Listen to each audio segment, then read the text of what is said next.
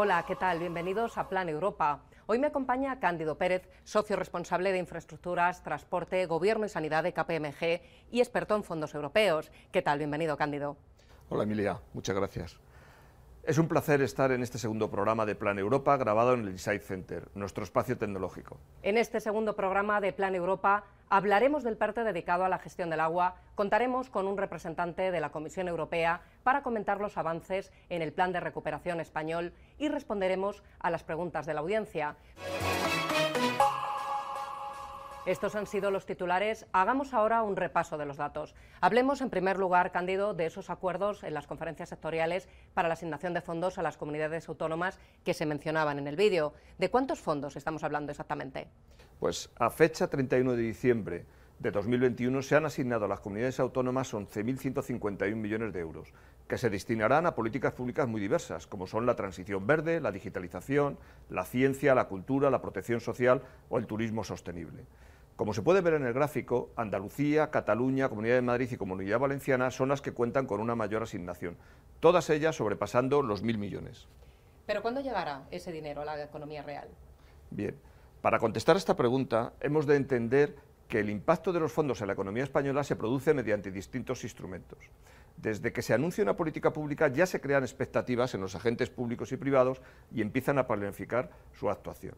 Desde ese momento ya empiezan a tener impacto. La Administración General del Estado y las comunidades autónomas, con las asignaciones a que hemos hecho referencia, deben gestionar sus propios contratos a través de licitaciones o sus convocatorias de ayudas para las temáticas asignadas. Y a partir de ese paso llega a los adjudicatarios de contratos o a los beneficiarios de las subvenciones. En este último supuesto, los beneficiarios, públicos y privados, deben ejecutar las actuaciones subvencionadas, en la mayoría de los casos mediante contratos ejecutados por empresas privadas, en este proceso, los fondos se van empleando en la finalidad elegida, impactando en la economía española. En la mayoría de los casos, los ejecutores son las empresas privadas, pero no siempre. Si los fondos, por poner un ejemplo, van destinados a la creación de zonas de bajas emisiones por los municipios, el MINMA ya ha otorgado mil millones de euros en subvenciones para esta finalidad. Ahora los municipios tienen que gestionar la infraestructura, la digitalización o la inversión necesaria. El proceso, además, debe ser ejecutado de acuerdo con la normativa europea aplicable, por lo que la ejecución ha de ser rigurosa desde el punto de vista jurídico. Contamos hoy con nuestro primer protagonista en Plan Europa. Se trata de Teresa Fábregas, directora del Grupo de Trabajo para la Recuperación y Resiliencia de la Comisión Europea. Con ella hemos abordado cómo avanza el plan de recuperación español, también si la elevada inflación y la invasión de Ucrania pueden modificar las previsiones y para cuándo se espera que llegue a España ese segundo desembolso de fondos de 12.000 millones. La implementación, el, desarrollo del plan eh, está haciéndose en conformidad con lo que se había acordado a nivel europeo. Respecto a lo que es el impacto de, la situación de la invasión de Rusia eh, en Ucrania, eh, está claro que la Comisión en marzo publicó eh, una, dos comunicaciones ya eh, con el título Repower EU, eh, que tiene en cuenta, sobre todo desde el punto de vista de dependencia energética, cómo eso puede afectar a algunas medidas, ¿no? en el sentido de que los Estados miembros tienen que tomar ciertas medidas adicionales para eliminar esa dependencia y sobre todo para desarrollar más rápidamente todo lo que es eh, inversión y reforma sobre energías renovables. El mecanismo de recuperación y resiliencia en sí eh, no está basado en, costes finales de inversiones, sino que está basado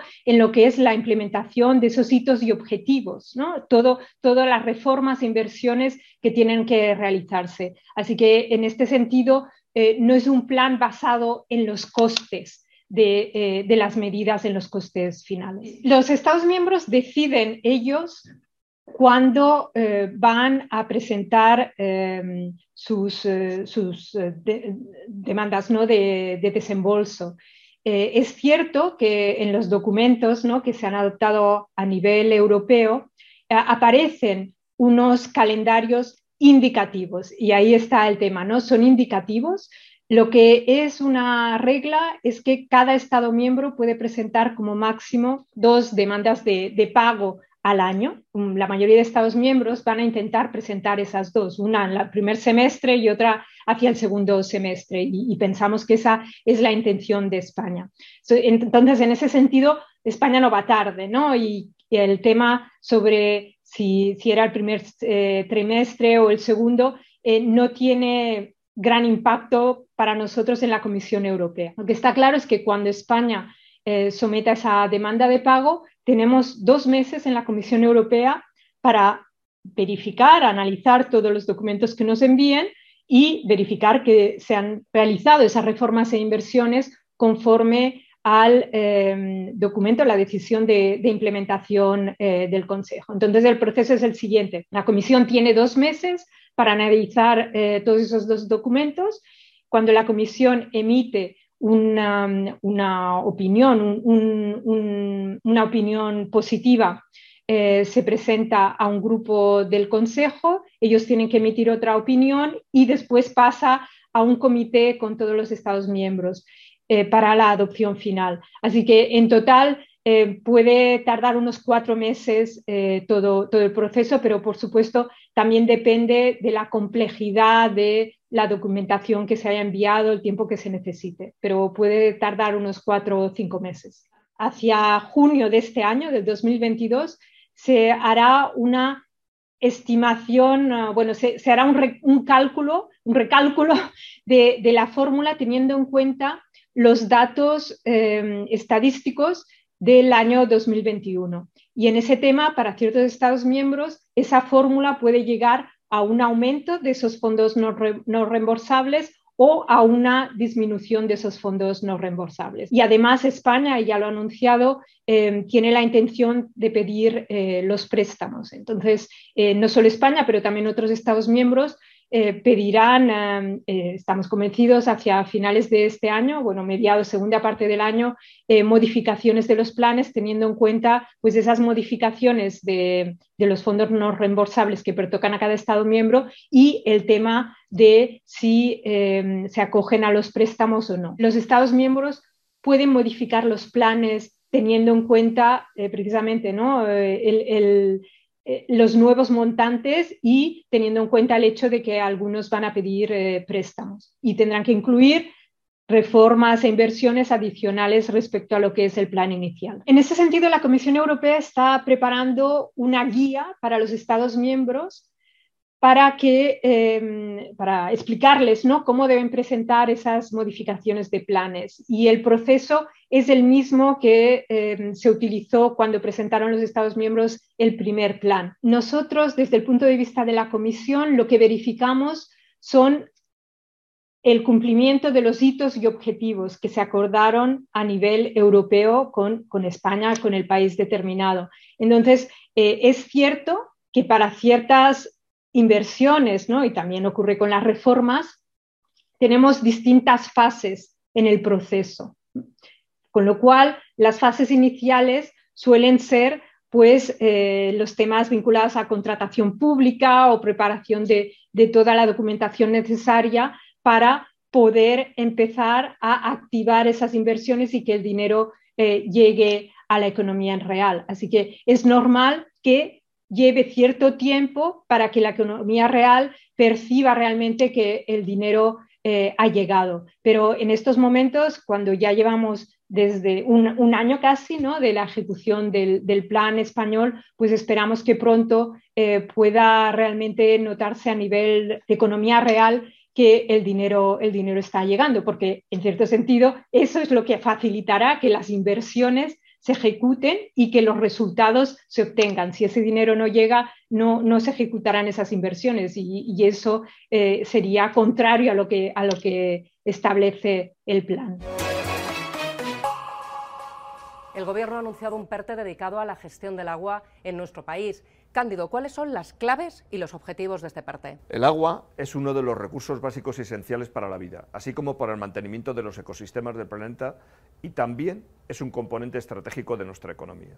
En el contexto del cambio climático, España sufre periódicamente sequías y la escasez de agua es un problema de primer orden.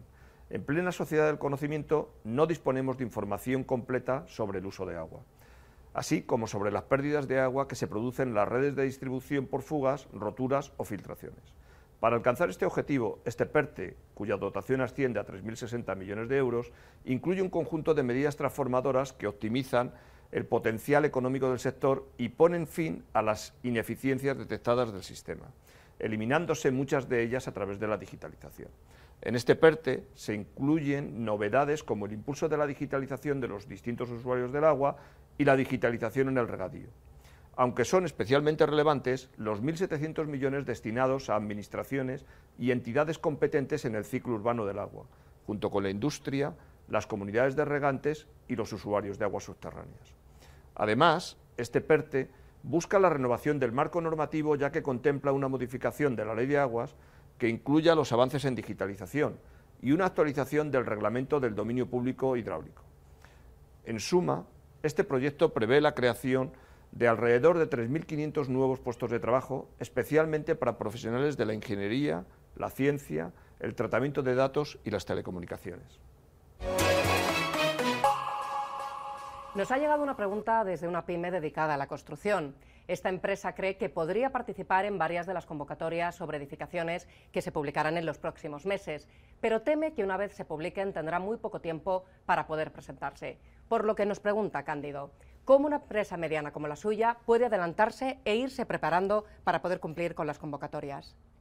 Además de mantenerse informado de las convocatorias que vayan saliendo a través de portales disponibles como la página oficial planderecuperación.gov.es o a través de firmas especializadas como KPMG, es importante que hayan trabajando en la preparación de los proyectos. En este sentido, os podemos ayudar a seleccionar los proyectos de vuestro plan estratégico que puedan presentarse a estas convocatorias y que cumplan los requisitos incluidos en las mismas. En definitiva, es clave ser ágiles y eficaces, que se cumplan con los criterios de elegibilidad, pues las convocatorias vencen en los plazos establecidos y no existe posibilidad de ampliaciones o prórrogas. Antes de acabar, hagamos un repaso a la agenda. Cándido, ¿a qué hay que estar muy pendiente en los próximos días? Durante este segundo trimestre del año se espera un desembolso de otros 12.000 millones de euros por parte de la Comisión Europea al Estado español. Entre las convocatorias que se publicarán en los próximos tres meses, quiero destacar especialmente las más cuantiosas de entre las que se van a gestionar por las comunidades autónomas. El programa de impulso a la rehabilitación de edificios públicos. Esta actuación está pensada para mejorar su sostenibilidad, especialmente desde un punto de vista energético y cuenta con una dotación de 480 millones de euros. El programa de rehabilitación para la recuperación económica y social de los entornos residenciales, que contará en su primera línea con 976 millones de euros para que los municipios faciliten las obras de rehabilitación en viviendas y de urbanización o reurbanización de espacios públicos. Por último, se esperan también los mil millones destinados al programa de construcción de viviendas en alquiler social. Es decir, solo con estos tres programas, los organismos autonómicos y municipales dispondrán de cerca de 2.500 millones de euros para ayudar a la mejora de sus territorios. Hasta aquí el segundo programa de Plan Europa. Nos vemos en dos semanas. Os dejamos con las claves del programa. Hasta la próxima se han asignado a las comunidades autónomas 11.151 millones de euros. Los organismos autonómicos y municipales dispondrán de cerca de 2.500 millones de euros para ayudar a la mejora de sus territorios. Es normal que lleve cierto tiempo para que la economía real perciba realmente que el dinero eh, ha llegado. Pero en estos momentos, cuando ya llevamos desde un, año casi ¿no? de la ejecución del, plan español, pues esperamos que pronto eh, pueda realmente notarse a nivel de economía real que el dinero, el dinero está llegando.